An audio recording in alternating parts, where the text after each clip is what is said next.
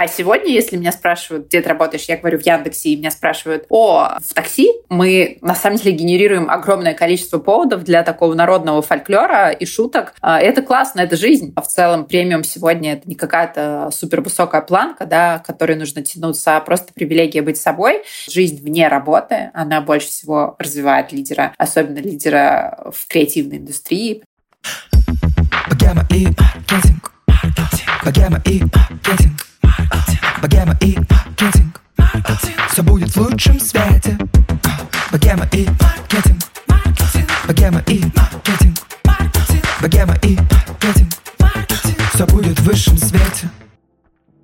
Всем привет! С вами подкаст «Богема и маркетинг». Меня зовут Саша Рудко, и к себе я приглашаю людей из креативной тусовки, бизнесменов и маркетологов, чтобы обсудить с ними маркетинг и закулисье их проектов. У меня сегодня в гостях очень-очень интересный гость. Это Даша Золотухина, директор по маркетингу группы компании Яндекс Такси. Даша, привет! Всем привет! А, рада быть у тебя в гостях.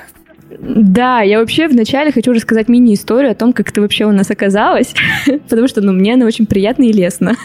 А, Даша написала мне в директ, очень нахвалила наш подкаст, и я вообще просто, я читала это сообщение и вот так вот улыбалась, потому что я смотрю, что, знаешь, ну, нахваливают, нахваливают подкаст, и внизу, я вот вообще руковожу э, маркетингом в Яндексе, я такая, господи, это что, меня такие люди теперь слушают, все? я доросла. Вот, в общем, спасибо тебе большое, Даша, что обратила внимание на наш подкаст, очень приятно. Класс, мне больше всего нравится название твоего подкаста.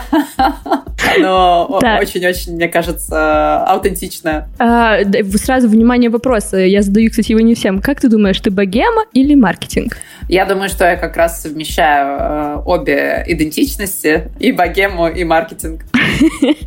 А, Даш, у тебя очень много направлений работы. Давай немножко разберемся конкретно, с чем ты работаешь, с какими проектами, с какими брендами, и что же входит в твои обязанности. Да, конечно, давай. А, вообще, а что такое группа компаний Яндекс Такси? А, это такой бизнес-юнит внутри Яндекса, в который входит несколько сервисов. Яндекс Такси, Яндекс Еда, Яндекс Лавка, Яндекс Драйв и новое направление логистики. Это доставка, доставка вещей, посылок от двери до двери и B2B направление в логистике. В Яндексе я работаю уже достаточно давно, с 2011 года, вот, но с брендами и вообще в маркетинге уже больше 15 лет. Сегодня а, я занимаюсь а, сервисами, которые про офлайн, да, про нашу жизнь в городе. А, и сегодня Яндекс Такси, Яндекс Go работает в 17 странах. Команда насчитывает уже несколько тысяч человек. Ну и маркетинговые подходы, соответственно, тоже кардинально различаются от рынка к рынку в зависимости от задач бизнеса в той или иной стране в России, вот ты знаешь, мы запустили суперап Яндекс.Го, да, супер приложение. Где-то мы а, экспериментируем больше с привлечением водителей, а где-то мы используем, например, модели, ML-модели, искусственный интеллект для а, привлечения пользователя, а где-то, как, например, в Африке, мы расклеиваем объявления на столбах для привлечения водителей. То есть, на самом деле, уровень инструментов, он достаточно широкий. И где-то мы работаем с, с брендами, которые конкурируют с друг другом Например, в России у нас есть э, бренд э, Яндекс.Го и бренд Uber. Да, это, собственно, в, в одной категории а, два бренда конкурирующие. А, мы делаем коллаборации на стыке технологии и культуры. Ну, в общем, спектр задач э, очень-очень широкий. И, ну, наверное, поэтому я работаю в Яндексе достаточно давно, потому что контекст все время меняется, постоянно меняется суть работы, ее содержание. Мы все время запускаем какие-то новые сервисы, новые бизнес-модели. Как маркетологи, я и моя команда, мы делаем так, что чтобы э, формировать у людей новые привычки, э, чтобы растить аудиторию, работать с лояльностью этой аудитории. А в целом, если посмотреть на все сервисы нашей экосистемы, экосистемы про офлайн, про город, да, то можно сказать, что это такая огромная социально-логистическая платформа, которая помогает людям экономить время, помогает э, решать бытовые задачи, и это тоже, на самом деле, в этом смысле работа носит какой-то, в том числе и образовательный, educational характер, да, когда мы мы а, людей в том числе а, ну, учим пользоваться разными онлайн-сервисами, чтобы повышать там, качество жизни, возвращать время, да, украденное бытовыми заботами. Слушай, так много процессов, очень интересно. Вот смотри, ты пришла в Яндекс 8 лет назад, получается, правильно я считаю? Да, больше уже. Это был 2011 год, то есть уже 9 Уже 9. Лет, да. Будет 10 в следующем году. Юбилей, ура! Слушай, компания тогда была совсем другая, чем сейчас. Как лично для тебя изменился Яндекс? за эти 9 лет, как мы уже знаем. У меня, конечно, написано 8, но мы-то уже знаем, что 9. И что самое интересное, как э, ты думаешь, как ты поменялась, как Яндекс поменял тебя за это время? Угу классный вопрос. Но ты знаешь, э, наверное, если 8 лет назад меня спрашивали, где ты работаешь, э, я отвечала, я работаю в Яндексе. Мне спрашивали, это как? Ты где работаешь? Ты поисковая строка? Как ты там работаешь? Ну, то есть, на самом деле, объяснить э, людям, которые там не из индустрии, не из тусовки, да, было достаточно сложно, где я работаю, потому что для всех, ну, для многих Яндекс и интернет это как, ну, это как электричество, это как commodity, ну, очень, очень сложно осязаемая вещь. А сегодня, если меня спрашивают, где ты работаешь, я говорю в Яндексе, и меня спрашивают, о, э, в такси? или в еде, или в лавке. А, а если я говорю, что я работаю в Яндекс Такси, то меня спрашивают, как водителем. А, ну, то есть, на самом деле, э, это пример того, что за это, за эти годы, на самом деле, Яндекс прошел огромный путь э, от э, интернет-компании, существующей в интернете, до ну, крутой технологической компании, которая существует э, и в реальном мире. И у нас появились гаражи, в которых мы чиним машины Яндекс Драйва. А у нас появились такие проблемы, как, например, выбор, какие помидоры или какой лаваш мы продаем в Яндекс Лавке. У нас появилось огромное количество партнеров, сотни тысяч водителей, курьеров, которые работают с нами, да, для которых мы также развиваем сервис и возможности для работы с нами. То есть из какой-то э, абсолютно неосязаемой э, виртуальной сущности э, для людей Яндекс превратился в э, город, превратился в реальную жизнь, в очень понятную э, материю, которую можно потрогать, э, с сервисом, который ты ежедневно сталкиваешься. Когда мы с тобой э, общались при знакомстве, да, ты говорила, что руководишь креативной студией Magic Cup. А я не очень поняла, это студия, которая работает э, в Яндексе, правильно я понимаю? То есть у вас все-все-все бренды э, ведет вот эта креативная студия. Я правильно понимаю, что это так работает? Мне кажется, несколько лет назад уже начался такой тренд э, глобальный, не только в России, на создание in-house креативных студий. То есть, по сути, это такое внутреннее креативное агентство, потому что раньше практика брендов больших заключалась в том, что ты работаешь а, с агентством, как правило, большим сетевым агентством, ну или маленькими какими-то бутиковыми рекламными студиями. И потом бренды все больше и больше стали выстраивать внутри своих команд а, креативные студии, где-то с целью оптимизации стоимости продакшена, где-то с целью повышения качества, потому что когда у тебя одни и те же люди работают над а, проектами, они лучше чувствуют бренд, они уже знают какие-то нюансы, ты гораздо меньше времени тратишь на брифинги, и э, сами люди больше замотивированы, потому что они работают на долгосрочный какой-то результат и видят, как э, проект, как продукт развивается, как он меняется, как они влияют на эти изменения, на эту трансформацию. В общем-то, у нас креативная студия началась изначально с э, такой дизайн-команды внутри, и,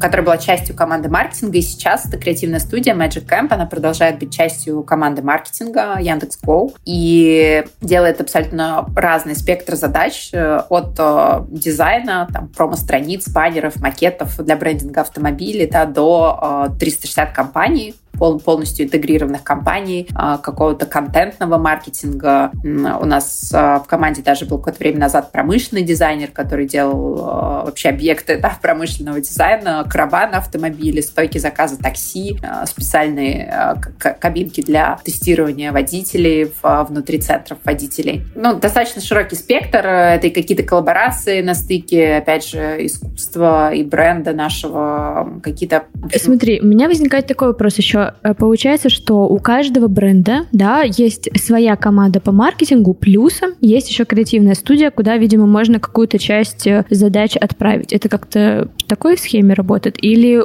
только все на креативной студии держится? Да, у нас на самом деле у каждого сервиса, у Яндекс Еды, у Яндекс Лавки, Яндекс Go, да, есть э, своя команда дизайна внутри. А вообще изначально креативная студия Magic Camp — это студия, которая работала на бренд такси долгое время, да, но сейчас уже студия делает какие-то задачи иногда и для нашего фудтех направления, и для еды, и для лавки, и для логистики. При этом у команд сервисов тоже есть э, свои дизайн-команды. Преимущество студии в том, что у нас есть классная экспертиза именно креативного концептинга. Да? То есть дизайн-команды, на самом деле, у нас сильные практически в каждом сервисе, своя сильная команда арт-директоров. Вот. Но э, преимущество Magic Camp в том, что у нас есть э, классная команда именно креаторов, ребят, которые пишут сценарии, копирайтеров. И такая работа на потоке по созданию больших 360 компаний. Это не означает, что мы работаем только с внутренней студией. Мы, безусловно, работаем и с какими-то внешними агентствами, когда, потому что объем работы очень большой, мы не всегда успеваем справляться со всем объемом работы внутри. Плюс очень часто нужны свежие идеи, свежие мысли. То есть важно, чтобы избегать близорукости да, внутри команды. Вот для этого важно иметь какой-то всегда взгляд со стороны. Иногда бывает так, что мы, э, маркетологи, делают бриф на какую-то компанию, и э, в, условном тендере идей да, на эту компанию участвуют не только внутренние студии, но и внешние студии. Может победить внешняя студия, может победить внутренняя. Здесь задача на самом деле выбрать максимально классное решение, которое будет эффективным, которое будет нравиться нам внутри. А когда вообще крупная компания понимает вот эту грань, когда уже можно ну, создавать внутри себя да, а, агентство, и почему все-таки намного проще организовать э, агентство внутри э, себя, чем вот работать постоянно только со сторонними? Каждый вкладывает э, разное понимание того, что такое проще. Да? Кому-то, может быть, и проще работать с внешними студиями, потому что, на самом деле, нанять талантливых ребят и удерживать их, особенно креативных ребят, не так просто. Да? Тебе важно обеспечивать им постоянно интересный поток задач, потому что креаторам тоже важно тренировать свои мышцы креативные на э, с разным сортом задач, разным сортом продуктов, сервисов. Вот поэтому на самом деле создание с такой студии это не всегда просто. А, когда это имеет смысл, но опять же, на самом деле, мне кажется, дизайн, просто дизайн команда внутри, она имеет смысл всегда, да, потому что это в любом случае оперативнее, это помогает оптимизировать стоимость э, продакшена, стоимость дизайна. А, студия с э, навыками креативного концептинга, придумывания идей. А, ну, на самом деле, если э, там вы придумываете 3, 4, 5 компаний в год, да, то это точно имеет смысл и будет окупаться. Угу. Когда... А, когда у вас э, тендер дей, да, участвуют только русские компании, то есть, как правило, у вас, э, не знаю, не участвуют э, страны СНГ, например, какие-нибудь агентства, или, может быть, даже какие-нибудь, не знаю, там, европейские, американские? А, конечно, бывает такое. Вот буквально не так давно мы делали проект SDL, это Стокгольмская лаборатория дизайна, Stockholm Design Lab. Достаточно крутые, известные ребята вообще в мире рекламы, дизайна, идентики брендов. Нам с ними, на самом деле, удалось сделать классный, на мой взгляд, проект. Мы придумывали новый бренд для Израиля. Это Яндекс Лавка в Израиле запустилась под брендом Daily. И ребята тут придумали идентику для нас. Э, очень интересная тема про международный вообще, кстати, рынок. Надо будет как-нибудь э, закинуть эту удочку моей редакции, чтобы это все это изучить. Может быть, отдельный выпуск про это сделаем. Сейчас хочется поговорить про то, какие вы проекты крутые делаете в вашей креативной студии. Э, у вас довольно много сфер, но мы сегодня с тобой будем говорить про нашу такую очень-очень богемную тему. Это коллаборации с искусством, назовем это так. Первый мой вопрос такой. Твои личные проекты, проекты от студии а, очень много связаны с искусством, с арт-проектами и так далее. А, это все из-за того, что у тебя есть научная степень по культурологии? Ну, мы действительно за несколько лет в Яндекс.Го сделали серию проектов и на территории кино, и на территории моды, и на территории искусства.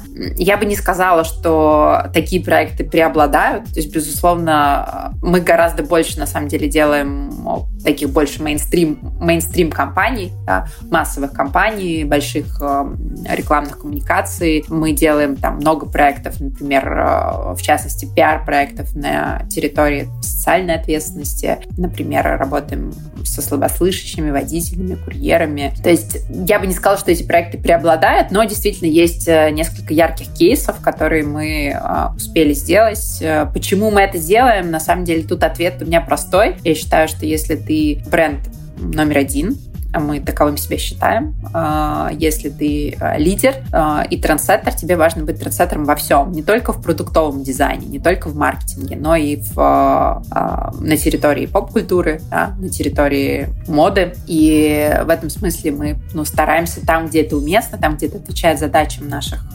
продуктов, сервисов, брендов, стараемся искать такие территории, которые помогут нам донести нужные нам сообщения. Богема и маркетинг.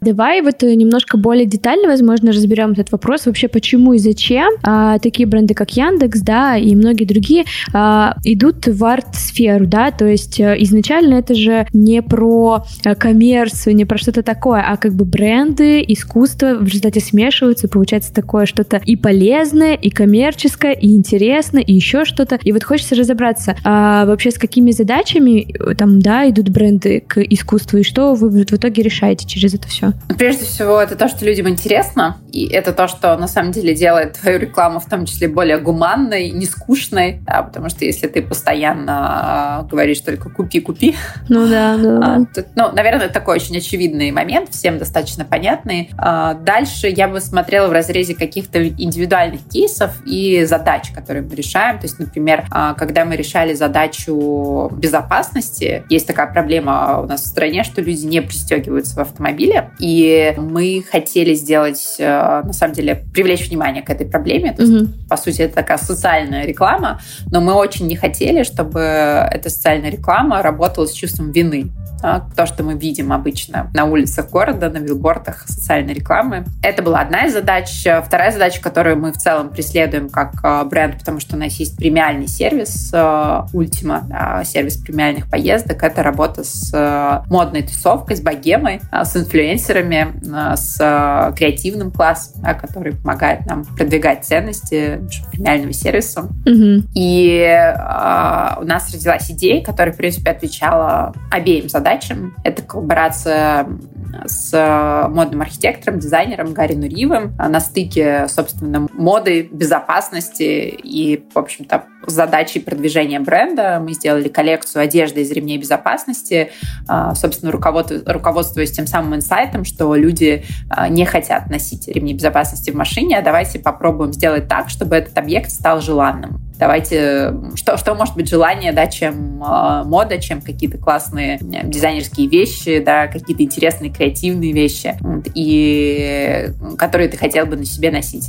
И так родилась идея, потом ну, при, пришла мысль э, воплотить э, эту идею вместе с Гарри, мы предложили ему э, такой концепт, он заинтересовался, и дальше уже как-то в потоке родилась очень классная, на мой взгляд, коллаборация.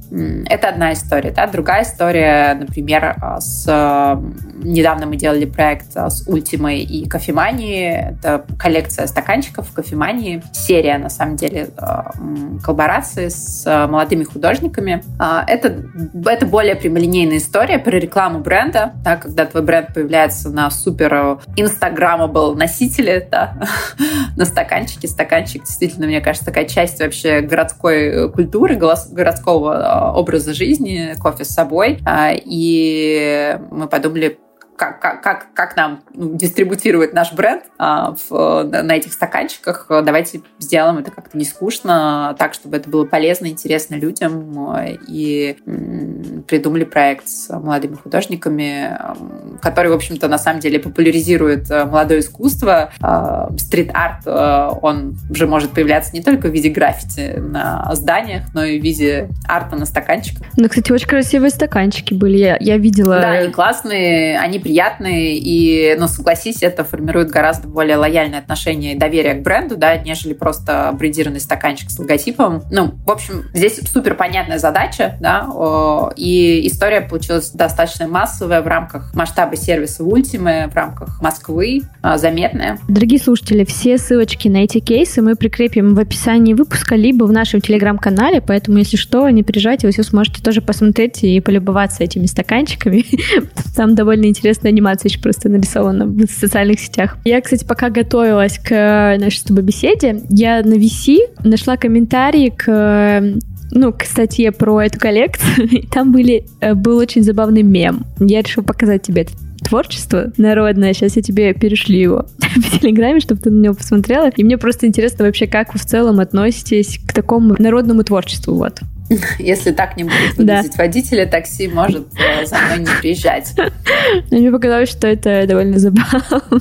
вот. И мне стало интересно, как вы вообще на это реагируете. Э, то есть э, вам нравится, когда над вами могут так подшутить, или вам не очень приятно? То есть вот как вообще представители бренда на такое реагируют? Я думаю, что на это можно реагировать исключительно позитивно, когда твой бренд не вызывает равнодушия, правильно? Потому что, как я уже говорила, мы на самом деле генерируем огромное количество поводов для такого народного фольклора и шуток. А, это классно, это жизнь, да, и, и какие-то часто бывает и очень много позитивных мемов. То есть, опять же, если взять период пандемии, то было очень много мемов, а, связанных с героизацией курьеров, угу. и это было круто, да, потому что э, э, это, это была воля и желание пользователей благодарить курьеров, водителей, говорить им спасибо, да, точно так же, как и врачам. А бывают какие-то ну, негативные шутки и мемы, и ну, здесь можно ответить мемом всегда на какой-то негативный кейс или негативную шутку. Да, ссылочку, кстати, опять же, фотографии все у нас будут в телеграм-канале. В общем, если вы вдруг тоже знаете мемы про Яндекс, можете прийти к нам в чатик, э, богема маркетинг поскидывать, нам будет интересно. Только богемные мемы принимаются. Да. Самые а, богемные.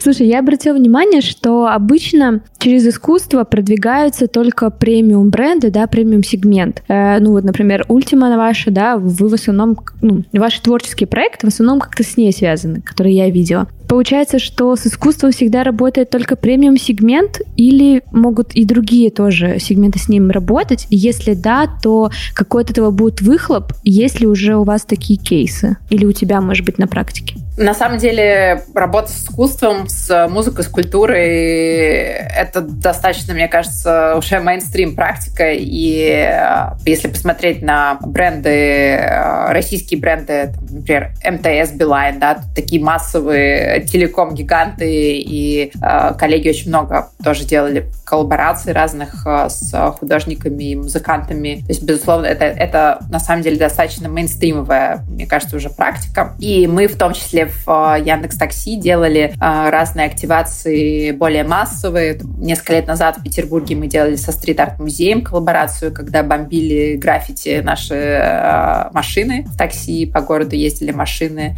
с граффити по итогам конкурса открытого. А, вообще, мы просто находимся постоянно в поиске, на самом деле, подхода к рекламе премиального сервиса, потому что мне кажется, что сегодня такой, ну, уже какое-то время есть есть большой тренд на дематериализацию роскоши, и э, в целом премиум сегодня это не какая-то супер высокая планка, да, к которой нужно тянуться, а просто привилегия быть собой. И хочется находить способы привлекать внимание аудитории не традиционными премиальными клише, закадровый голос, претенциозная музыка и картинка, а какими-то интересными ходами, которые обращают на себя внимание аудитории.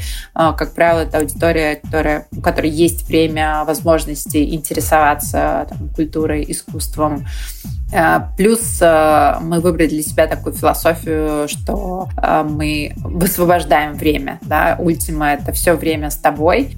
И когда мы работаем с молодыми художниками, мы ищем новые способы вообще переосмыслить, что такое время сегодня, интерпретировать философию времени сегодня, его ценности сегодня. Это помогает нам просто поддерживать и развивать платформу бренда, можно, наверное, так сказать.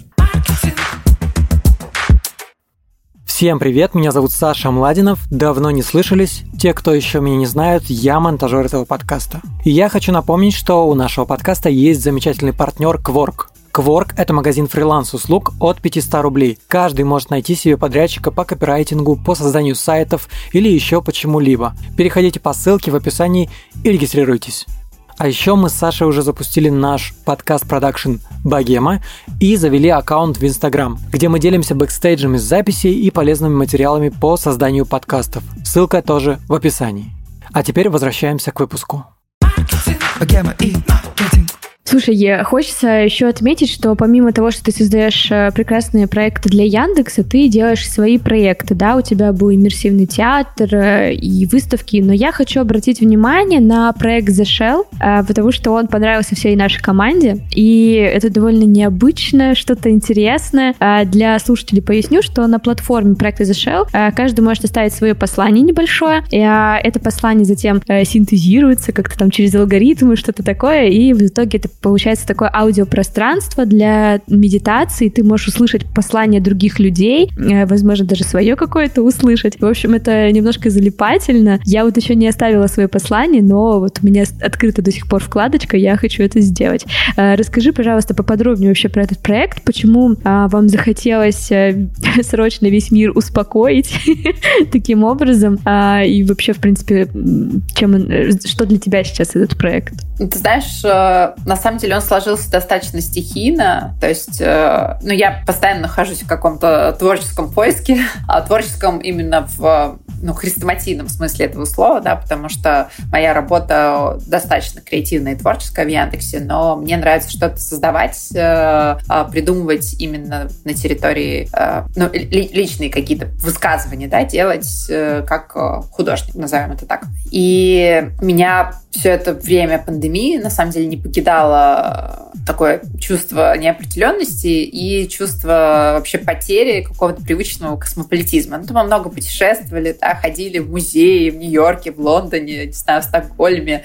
И какое-то было такое ощущение вот вселенского единения, открытости, свободомыслия. А тут э, в период локдауна мы вдруг э, снова замкнулись э, в себе, в своей территории, э, не путешествовали. И мне хотелось от этого создать состояние без границ, без границ физических и без границ ментальных. Хотелось создать это ощущение космополитизма. Э, так пришла на самом деле идея объединения людей со всего мира, объединение в их мечтах. А сама идея проекта, она родилась чуть раньше, еще в самом начале года, в начале пандемии. Я попала на воркшоп с европейскими художниками, который организовывала Европейская культурная академия в э, Амстердаме. А, воркшоп был онлайн, Академия из Амстердама. Курировал воркшоп художник э, Burning Man Эндрю Джонстон. Это главный архитектор Burning Man, который на протяжении 18 лет строил фундамент, базу для, собственно, горящего человека. И в рамках этого воркшопа я придумала проект э, «Ракушка». Это гигантская инсталляция, 5 метров, э, внутрь которой ты можешь зайти и услышать голоса и послания, добрые послания разных людей. Все они объединяются в единый звуковой поток. Но потом, поскольку Burning Man не состоялся, э, все офлайн мероприятия накрылись, и проект трансформировался в digital пространство, в онлайн ракушку, пространство медитации, где ты можешь услышать трансляцию добрых посланий людей со всего мира на разных языках, оставить свое послание, стать частью этой коллективной энергии, а, коллективной медитации, которая, я очень верю, может благодаря коллективной силе а, помочь призвать все хорошее, усилить наши светлые мысли, успокоить темные мысли. А звуковой поток действительно работает э, с помощью алгоритмов, которые придумали саунд-художники. Голос э, замедляется специальным образом. То есть э, ты на сайте слышишь не только послания людей, но и музыку. Слышишь такую ambient музыку, но на самом деле вся эта музыка, она создана из звуков и тембров голосов людей, которые замедлены в сотни-сотни раз. А, и этот прием, на самом деле, взят из практики deep listening, практики глубокого слушания композиторов э, позднего авангарда, американских, э, позволяет замедлиться, остановиться да, на самом деле, правда, я даже сегодня, когда ну, э, просматривала проекты перед записью, я опять залила сайт. Во-первых, там красивая еще анимация такая движущаяся. Вот, да, и... да, это на самом деле моя коллега Маша Бришар, директор проекта, и Володя Шипилов, очень-очень классный 3D-дизайнер, художник, с которым я познакомилась проекте. Графика а, действительно залипательная. Слушай, вот у меня еще такой сейчас возник вопрос к тебе. Ты очень много и восторженно говоришь про Яндекс, ты очень при этом же восторженно рассказываешь про свои проекты. И э, как вообще, вот два вопроса даже так. Во-первых, как тебе удается это совмещать, да, потому что, ну, по сути, там большие задачи, свои проекты отнимают очень много времени по себе знаю. И при этом, э, почему у тебя не возникает желание э, выбрать что-то одно? Ну, То есть, э, например, только Яндекс или, например, только свои проекты? Как-то вот э, такой меня интересует моментик.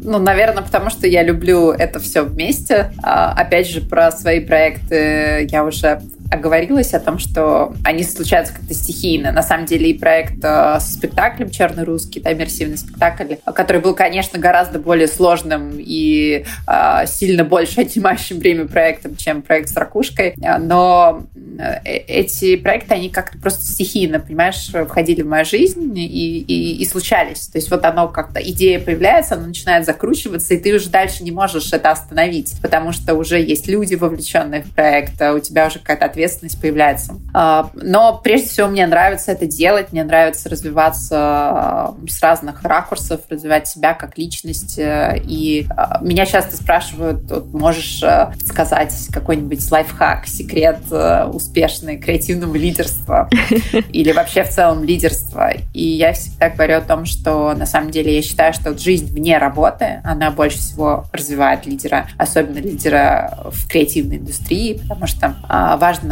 иметь высокую насмотренность, да, понимать, что происходит э, в науке, технологиях, а, в культуре, в искусстве. И это помогает придумать идеи, это помогает тебе создавать э, образы, метафоры, придумывать мифологию для сервисов, для брендов, для каких-то компаний рекламных. Поэтому вот эта жизнь вне работы, она очень круто формирует э, как насмотренность, так и эмоциональный интеллект, э, дружба, материнство, да, как бы все жизненные аспекты, они, собственно, прокачивают в том числе лидерские навыки. Мне очень нравится твоя мысль, я прям поддерживаю ее полностью. Я вообще считаю, что э, любому человеку, который э, занимается там, да, ну, понятное дело, что с креативностью, да вообще даже если ты таргетолог или ты, не знаю, э, контекстолог, всем нужна эрудиция, всем нужно увлекаться, ну, множеством сфер. Ну, хотя бы три выбрать, ладно, за которыми ты следишь, и, ну, потому что идей тогда вообще, их же действительно становится очень-очень много. А у нас были выпуски там про креативность, там свити вид и так далее, и э, всегда спрашиваешь, блин, а можно вообще стать креативным или нет? И все говорят, просто читайте, смотрите, общайтесь со всеми, вот, и будьте креативными. И мне кажется, это правда так и работает. Конечно, да. Все будет в высшем свете. А, Даш, в завершении нашего разговора я тебя прошу рассказать домашнее задание для наших слушателей. А, мы с тобой, когда списывались, ты там что-то очень прикольное и интересное а, задумала для наших слушателей, поэтому расскажи, пожалуйста, про это задание. На самом деле очень простая идея у меня появилась простого задания вспомнить свой какой-то самый яркий проект. Не обязательно он должен быть успешным, он просто яркий проект из своей профессиональной деятельности. Это поможет, на самом деле, всем нам порефлексировать. И э, вместе с этим проектом выписать э, пять главных вещей, которые, которые получились круто и которые вы бы в следующий раз повторили, делая очередной какой-то проект, и пять вещей, которые вы никогда не стали бы больше делать. Вообще это называется э, техника вскрытия, когда приходится уравновешивать негативное с позитивным, угу. и такую технику классно использовать в работе с командой, в работе с людьми, когда даешь какую-то обратную связь, особенно когда ты хочешь негативное сказать, что тебе не нравится, надо обязательно что-то поправить. Вот поэтому можно предложить такой формат, чтобы а, твой игрок в команде, а, твой сотрудник а, мог сам сформулировать э, три или пять главных вещей классных, которые повторишь, и три-пять, которые не повторишь. А так э, гораздо проще быть искренним, не обижаться, не реагировать агрессивно на обратную связь. Ну а чтобы такую технику усвоить для работы с командой, да, нужно это упражнение проделывать самим собой. Поэтому, собственно, предлагаю всем этот такой проект вспомнить, да, и самим собой такое упражнение проделать. Блин, на самом деле это действительно интересно. Я знаю, знаешь, техники анализа из разряда плюс-минус, там, да, минус-плюс-плюс, когда надо что-то доработать, а это уже какая-то еще одна э, классификация анализа.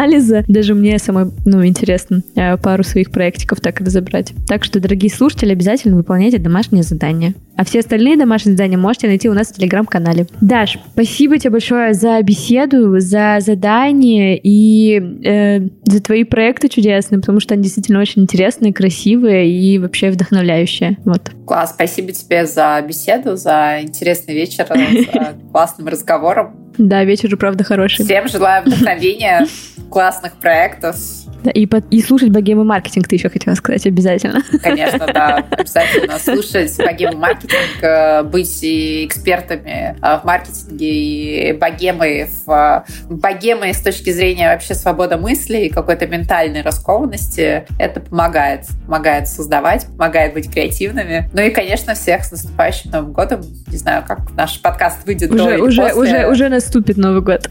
уже, уже с наступившим да, можешь поздравить. Да, тогда всех поздравляю с наступившим Новым годом. А, все, дорогие Класс. слушатели, бегите ставить звездочки и отзывы в iTunes, комментарии в приложении CastBox, ну или пишите мне в директ, тоже всегда рада вашей обратной связи. Всем пока. Всем спасибо, пока-пока.